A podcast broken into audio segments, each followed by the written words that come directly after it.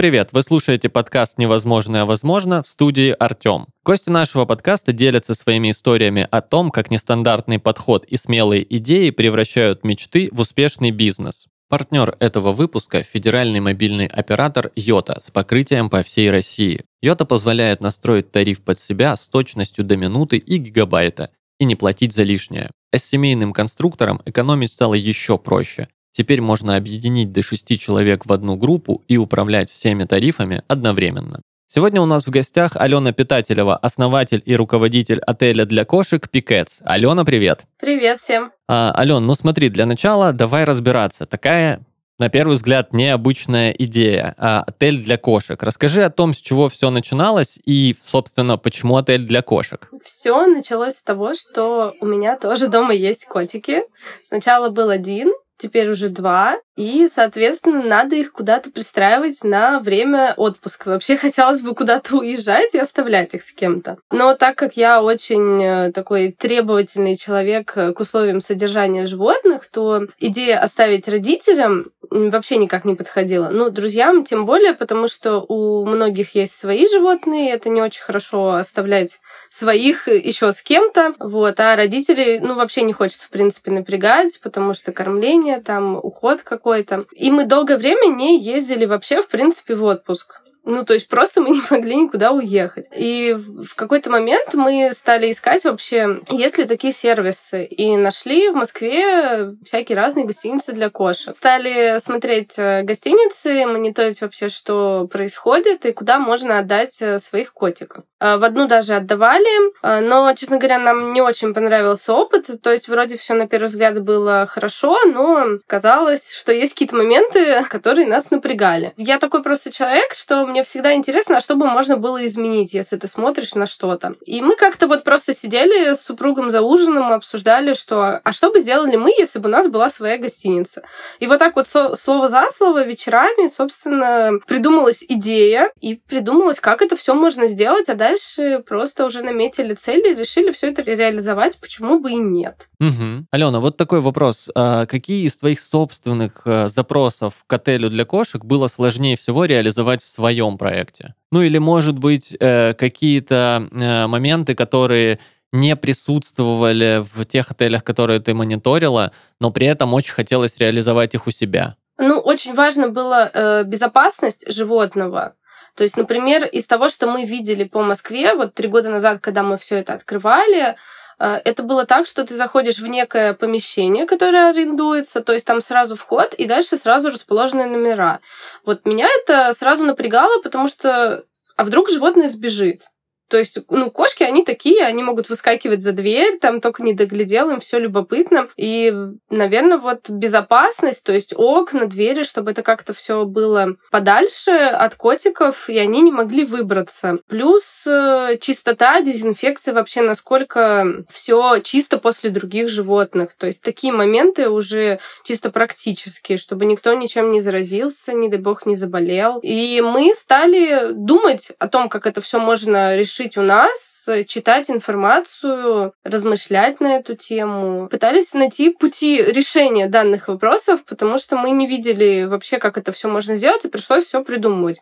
Ну, скажу честно, мы взяли идею Э, во многом из ветеринарных клиник, из стационаров. То есть мы посмотрели, как устроены ветеринарные клиники внутри, посмотрели, как поддерживается там безопасность, потому что там наиболее уязвимы животные к здоровью, к болезням, и как-то вот у них это все посмотрели и применили на наш подход не ветеринарный, но безопасный скажем так. А, то есть такое безопасность и здоровье животных было на первом плане, потому что это важно и для тебя, когда для потребителя этой услуги. Да, и для клиентов это тоже важно, ну, потому что ты должен доверять э, тому месту, куда ты привозишь животное. Животное, оно живое, это не вещь какая-то, то есть ты должен быть уверен, что оно к тебе вернется в том же состоянии, в котором ты отдаешь. Ты же не хочешь никаких э, проблем, никаких лечений, никаких заболеваний. Поэтому это было прежде всего то, то есть э, чтобы были комфортные условия, чтобы поддерживалось все на должном уровне. А уже дальше мы уже подбирали помещение, чтобы оно отвечало нашим требованиям по этим всем вопросам, и уже дальше придумывали номера, чтобы в том числе не только нам было приятно на них смотреть, но и кошке прежде всего было комфортно. Угу. А, Алена, как оценить, комфортно ли кошки? Как ты это делаешь? Э, на какие моменты стоит обращать внимание? Ну вот, например, сейчас э, на рынке очень много стеклянных э, гостиниц. Ну это мы так их называем сокращенно стеклянные, потому что это некий стеклянный куб, в который помещается животное с его личными вещами. Это вообще кардинально нехорошая идея, потому что животные очень территориальные, кошки, и им тяжело смотреть на своих сородичей, которых они не знают. Ну то есть как бы ты на виду, им страшно, э, они не могут никуда спрятаться, некоторые не кушают, не пьют, не ходят в лоток. Поэтому идея была закрыть как-то пространство, чтобы кошка могла уединяться. Она не видела внешне других животных, и ей было комфортно находиться в самом помещении, а не так, что она представлена всем на обзор, и, и вообще она не знает, куда спрятаться, ее посадили хозяева, ушли, и какие-то чужие люди тут ходят. Поэтому мы это все крутили в голове, обмозговывали, и, собственно, возникла идея по именно такому внешнему виду номеров, какой у нас есть, то есть чтобы он кардинально отличался. И вот отсюда как раз происходил комфорт животного, что мы приехали в несколько гостиниц Москвы и просто посмотрели, как э, вот э, несколько животных проживают, как они себя ведут, э, как они выглядят, и, ну, сложили впечатление, может быть, даже по мордочке, то есть насколько комфортно, безопасно животному. Ну, я как бы за то, чтобы животное все-таки было довольно, а не сидело в стрессе. То есть специфика твоего бизнеса в том, чтобы обращать внимание не только на хозяина, но и на непосредственного потребителя сервиса, на само животное, правильно понимаю? Да, безусловно, конечно, да. Кроме того, что мы просто, в принципе, вот ухаживаем тут в отеле за котиками, кормим их и чистим лоток, мы еще ко всему прочему все-таки погружаемся в поведенческие какие-то моменты, изучаем зоопсихологию, изучаем вообще породы кошек, как они себя ведут, что вообще происходит у них в голове. Сейчас очень много информации по этому вопросу. И это облегчает процесс ухода. То есть, если ты знаешь психологию животного, если ты знаешь, как оно в какой-то ситуации примерно может себя повести, то есть ты уже предупрежден, вооружен. То есть ты можешь сделать так, чтобы минимизировать стресс при уходе и при знакомстве, опять же. А вот, кстати, в связи с тем, о чем ты говоришь, о таком индивидуальном подходе к каждому животному, которое проживает в гостинице, как ты считаешь, может ли человек, не имеющий опыта собственного ухода за животными, создать успешный отель для кошек. Ну, это такой очень спорный момент, потому что э, владельцы зоогостиниц э, на примере Москвы есть и те, кто, у кого есть свои животные, есть и те, у кого нет своих животных. Сложно оценить, э, успешный у них бизнес или нет. Не все далеко выкладывают какую-то информацию о себе. Э, но тут очень важный момент э, возвращаемости к тебе клиентов, потому что есть масса отзывов, когда люди попробовали гостиницу, и им не понравилось понравилось. Скорее всего, они не вернутся, они остались недовольны. Поэтому сложно сказать о том, что прибыльно у них дело или нет. Ну, конечно, у них кто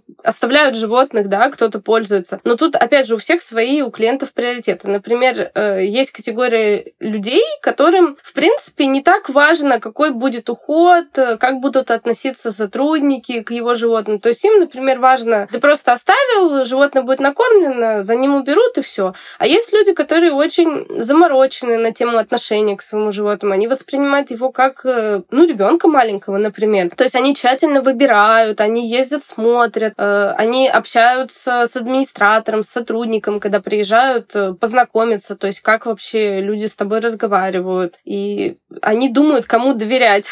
То есть это знаете, на что похоже? А, вот как мамочки отдают детей в детский сад. То есть вот это та же идея, скорее всего, потому что тебе важно, чтобы как вообще будут взаимодействовать с твоим животным. И по поводу успешности, тут э, только показатель хороших отзывов, показатель возвращаемости клиентов на протяжении там нескольких лет, например, если люди пользуются одной и той же гостиницей, значит, ну, значит, их все устраивает, им все нравится, они считают, что их животному там хорошо. Но вообще я сторонник того, чтобы все-таки у людей, те, кто занимаются животными, у них все-таки был опыт со своими личными животными, потому что, ну, так ты больше понимаешь психологию, что ли, того, что нужно твоему клиенту. Потому что мы общались с несколькими э, владельцами, у кого нет животных. У нас э, есть даже такая тема, что некоторые нам звонят в отеле, спрашивают, как вы, например, решили какой-нибудь вопрос. Ну, вот, например, как вы боретесь с запахом? Или как вы поддерживаете чистоту? То есть они представляются, говорят, что вот мы владельцы такой-то гостиницы, вот у нас есть такая проблема, поделитесь опытом. Ну и ты как-то с ними в разговоре спрашиваешь, они говорят, ну вот у нас в принципе нет э, кошки. Мы вот э, когда открывали отель, да мы не думали, что это так будет, что там кошки будут условно ходить в туалет. Поэтому тут такие моменты, то что многое ты знаешь уже на своем опыте, когда ты просто ухаживаешь за своим котом дома. И у тебя даже нет э, каких-то вопросов, а нужно ли делать именно так. Ты просто понимаешь, что вот, вот так нужно. Окей, Ален, а скажи, а был ли у тебя опыт собственного бизнеса до э, Пикетс, или это твой первый проект? Нет, не было, это первый. Это твой первый бизнес. Подскажи тогда вопрос про деньги. Откуда удалось найти э, первые средства для старта? Какая сумма нужна для того, чтобы стартовать с проектом отеля для кошек? С инвестициями помогли родители, но тут был очень такой интересный момент. Э, то есть они дали определенную сумму, и мы ее потратили на, собственно, ремонт, на аренду помещения, на закупку оборудования, закупку э, фурнитуры, мебели для номеров, вот камер, видеонаблюдения, то есть такого всего. А все остальное мы сделали сами своими руками вдвоем с супругом. Мы собрали все номера, в нашем отеле сами. Мы где-то что-то докрасили, установили видеокамеры, установили освещение, собрали ресепшн. Ну, в общем, игровую зону мы тоже сами собирали, сами как цветочку собирали, сами прибивали все. Поэтому тут 50 на 50 получилось. То есть у нас был какой-то стартовый капитал, а дальше, дальше ты уже сам, если ты очень хочешь, ты все сделаешь. Ну да, невозможное возможно. Да, именно так.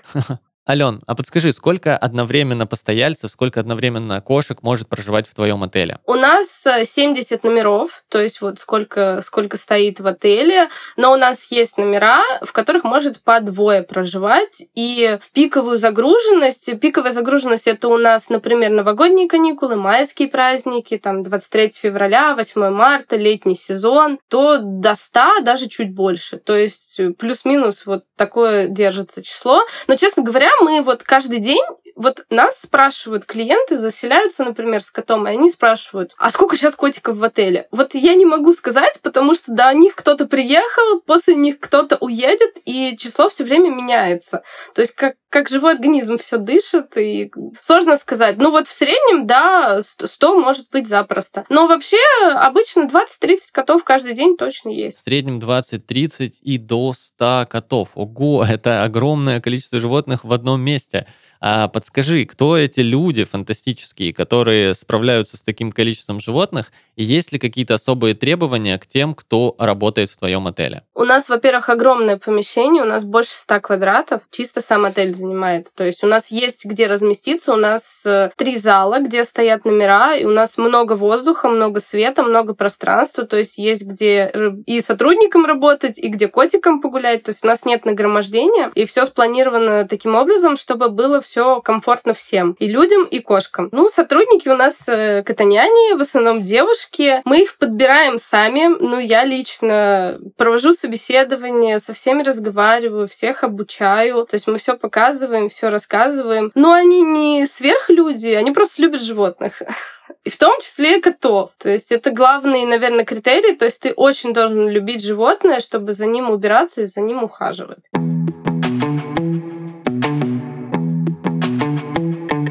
12 ноября 2015 года в Лондоне 624 человека решили прислушаться к зову природы. Без паники они просто собрались в одном месте в костюмах пингвинов. Наверное, в прошлой жизни они были птицами и захотели вернуться в родную шкуру вместе с сородичами. Если вам также не терпится пообщаться с близкими, сделать это можно вместе с Йота. Йота позволяет настроить тариф под себя и выбрать необходимое количество минут и гигабайтов, чтобы не платить за лишнее. Невозможно? Возможно с Йота. Алена, подскажи, на своем пути к реализации этой идеи, которая, в принципе, на первый взгляд может показаться необычной, Встречала ли ты скептиков, может быть, друзей или знакомых, кто-то, кто говорил, да нет, ничего не выйдет, ничего не получится. И если такое случалось, то как справляться с этим сопротивлением и идти дальше к своей идее? А, ну, конечно, даже спустя сейчас уже три года, как работает отель, говорят постоянно, зачем это вообще все, да проще отдать нам кошечку и успокоиться. Очень многие просто не знают, что вообще есть отели для животных. Есть отели не только для кошек, есть для собак, для грызунов, для птиц. Сейчас очень много всего в Москве есть. И просто не все погружены в эту тему. Тут уже вот, э, как говорится, если ты начинаешь гуглить, то ты уже находишь, что есть такое. А если ты ну, не знаешь, пока тебе кто-нибудь не скажет, то ты, может, и не узнаешь. Я с этим справляюсь так, что если у меня есть цель в голове, я к ней иду. И, в принципе, меня не волнует, что там говорят, справлюсь я не справлюсь. То есть у меня какие-то свои приоритеты. То есть у меня была идея, что надо открыть отель, надо оказывать хорошую услугу. И, собственно, она так и продолжается, эта идея в голове. И я сторонник того, что я прослушиваюсь к профессиональным мнениям, то есть к мнению людей, кто этим занимается, либо кто вообще э, в зооиндустрии работает, как-то крутится. Ну, вот какие-то просто такие разговоры, когда ты друзьям рассказал, чем ты занимаешься, ну, это их э, субъективное мнение, они имеют на него право, но они не знают изнутри этот процесс, поэтому им сложно судить, насколько это прибыльно, неприбыльно, удачно, неудачно, хорошо, тяжело. Угу. А мы чуть раньше говорили с тобой о таких важных показателях, как там рекомендации и возврат э, постоянных клиентов. А что прежде всего ценят твои клиенты, которые возвращаются снова? Прежде всего ценят э, отношение к животным. То есть э, в момент, пока у нас котик проживает, мы же общаемся с клиентами, мы переписываемся, созваниваемся, рассказываем про животное. И, соответственно, они видят наши отношения, то есть как мы относимся насколько мы переживаем, если котик нервничает и первый раз приехал, насколько мы хотим соблюсти все рекомендации очень точно. То есть люди это все видят, и если ты относишься с любовью, с душой к своему делу, то, естественно, они это чувствуют на каком-то подсознательном уровне. И животное чувствует, что ты к нему положительно относишься, что ты не просто пришел и сделал свою работу, что ты с любовью это делаешь, ты хочешь с ним общаться. И когда они забирают своего котика, они понимают, что ему здесь было хорошо, он себя прекрасно чувствовал, поэтому, наверное, и возвращаются. В сфере обслуживания людей э, жалобы и рекомендации — это важный фактор и сигнал к тому, что нужно что-то менять. А как в твоем бизнесе делать дело лучше? На что обращать внимание и у кого спросить, что улучшать? Я постоянно просматриваю, какие есть э, еще гостиницы в Москве, кто открывается, кто закрывается. Смотрю на их опыт, потому что я считаю, что это очень важно. Вообще смотреть, что вокруг тебя в этой индустрии происходит и что люди делают. Некоторые мы ездим, смотрим вживую, общаемся, ну, иногда с владельцами, иногда просто сотрудниками. Тоже некий обмен опытом опытом. Плюс я постоянно смотрю вообще, что происходит э, в ветеринарной среде, что происходит э, в зоопсихологии, изучаю породы кошек. Э, есть очень много выставок в Москве, которые направлены на то, чтобы собрать людей, которые в зообизнесе вообще работают. То есть зоомагазины какие-то, производители кормов, производители наполнителей, зоопсихологи. То есть есть такие форумы, есть конференции, есть выставки, на которых можно приехать, пообщаться, обменяться опытом, понять, что вообще происходит, что нового. Обычно там рассказывают рассказывают, какие-то новинки представляют, э, делятся каким-то опытом. Ну, вот так вот все это изучаем, смотрим, какие-то идеи примеряем на себя, какие-то идеи, может быть, кому-то подсказываем. То есть какой-то такой обмен опытом уже профессиональный. Ален, вот у меня есть такое понимание, что практически у каждого человека, который э, когда-либо путешествовал, есть четкое понимание того, чего он ждет от отеля э, для себя, на что обращает внимание. А что с отелем для кошек? Что важно? На что обратить внимание человеку, который первый раз решил доверить своего питомца отелю для кошек? Э, это очень частая ситуация, и прям люди приходят и так говорят, вот мы первый раз, и у нас масса вопросов. Ну, что я советую? Советую не только смотреть на фотографии в интернете, какие они бы не были красивые, отфотошоплены, а все таки приехать на место, посмотреть, вообще совпадает ли оно с тем, что заявлено. То есть посмотреть своими глазами. Очень хорошо, если вы увидите, что там в данный момент проживают, ну, если говорить про котиков, то говорим уже про кошек, проживают коты, то есть э, ты слышишь, ты видишь, э, что кто-то живет, что все живое, ничего не заброшенное, что люди работают, люди ухаживают, люди приходят на место. Посмотреть, насколько чисто, в гостинице, то есть вообще как все выглядит, как, как тебя встречают, есть ли запах какой-то, то есть это просто большая боль зоогостиниц, наличие запаха, потому что большое скопление животных, естественно, провоцирует запах. Плюс очень важно, но это уже, может быть, на мой как клиента вообще любых каких-либо мест других и человеческих отелей тоже, как с тобой, например, общается администратор на ресепшене.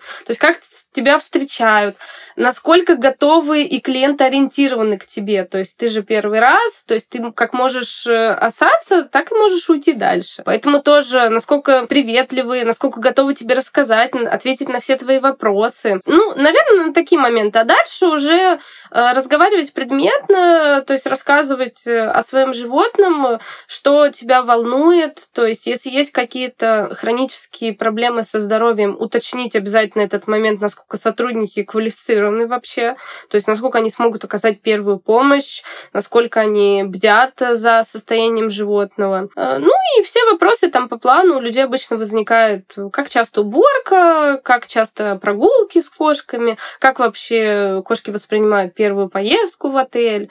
То есть, э, чтобы тебе могли ответить на все эти вопросы, удовлетворить твое любопытство, ты остался... Ты понял, что вообще тебе предлагают. А не так, что ты приехал, посмотрел и уехал. Угу. А вот, кстати, вопрос в связи с этим. А, бывают ли какие-то а, специфические запросы, которые сложно реализовать? Были ли какие-то примеры и как вы с этим работаете, как реализовываете такие сложные запросы? А, ну, начнем с того, что вообще все индивидуальны. И похожих, э, если котики похожи внешне, они вообще кардинально разные запросы у их хозяев. Все очень индивидуально, все подстраивается под каждого клиента. Постоянно есть какие-то очень смешные запросы. Ну, например, а, у нас было такое, что можете ли вы гулять э, по парку рядом с отелем на шлейке с моим котом?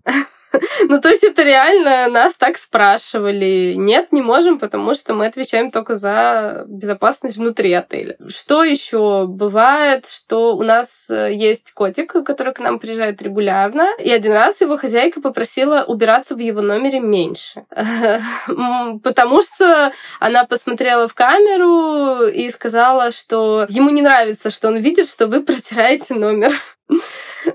То есть такой запрос был, да, пожалуйста, поменьше убирайтесь в номере. Для нас это странно, ну, для них, может быть, это приемлемо. Еще у нас тоже есть такая тема, а не могли бы вы сходить купить э, котику еды и приготовить ее? Потому что некоторые кошки сидят на натуральном питании. И такое тоже спрашивают, то есть не хотите ли вы стать шеф-поваром для кота?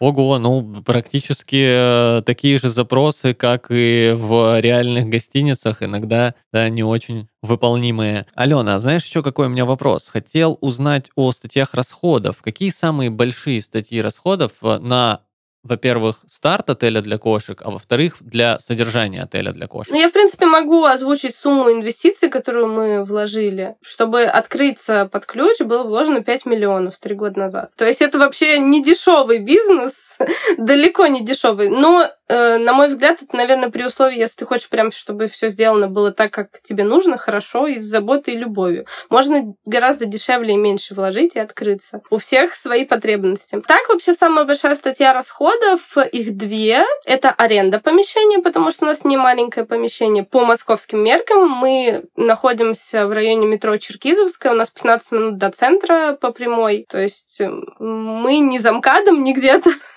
поэтому у нас аренда не дешевая.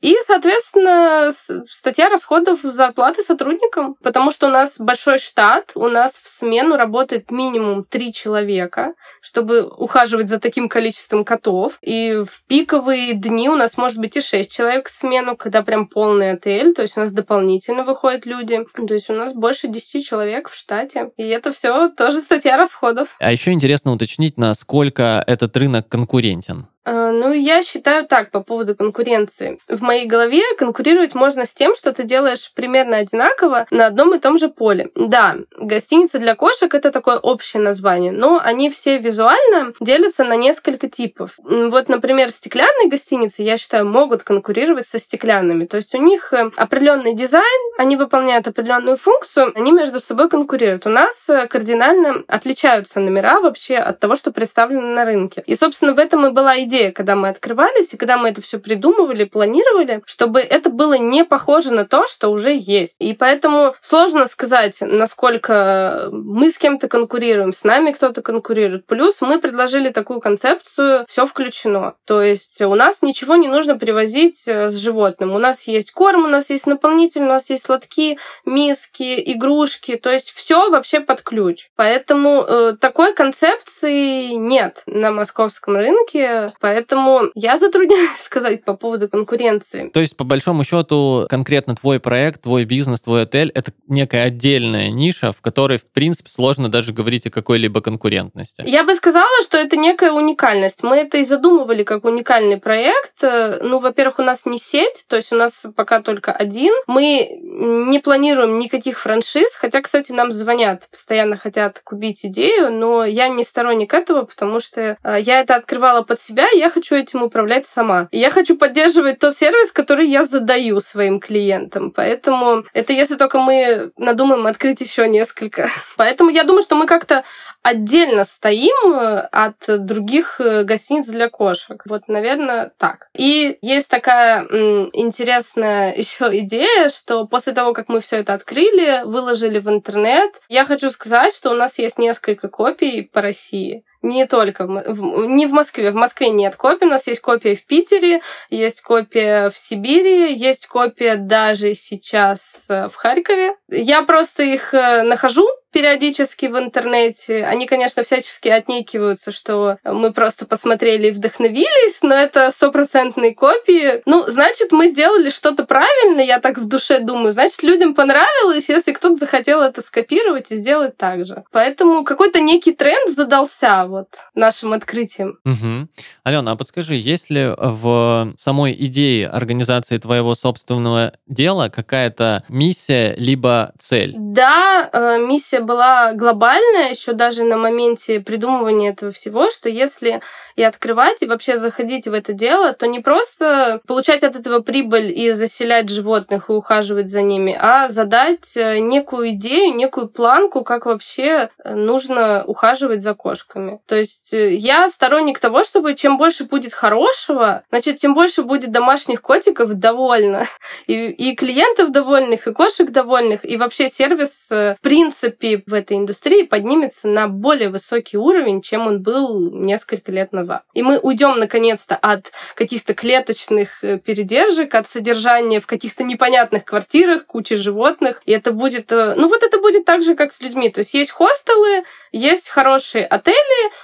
где хороший сервис, хорошая уборка, ты всем доволен, и ты отдыхаешь душой, когда туда заселяешься. Вот наша идея была такая, что э, мы посмотрели, что есть в Москве, посмотрели, как там все содержится вообще, на какие идеи все это рассчитано, на кого рассчитано, и подумали, что можно в этом изменить и как это улучшить, в принципе. И вот так это все родилось. То есть мы просто смотрели, как можно улучшить уборку. Вот увидели, как в другой гостинице убираются. Потом подумали, как можно улучшить внешний вид номеров, чтобы это было всем приятно. И котику, и клиенту было приятно глазу. Потом подумали, как можно улучшить помещение. То есть вот мы пришли в одну гостиницу, посмотрели, как следить за безопасностью. И вот так, вот так вот накидывались идеи, и вот родился целый проект. Ален, ну, пожалуй, последний вопрос, который я стараюсь задавать всем участникам нашего подкаста. Подскажи, было ли на пути к становлению твоего дела препятствия, столкнувшись с которым казалось, что от идеи собственного бизнеса придется отказаться?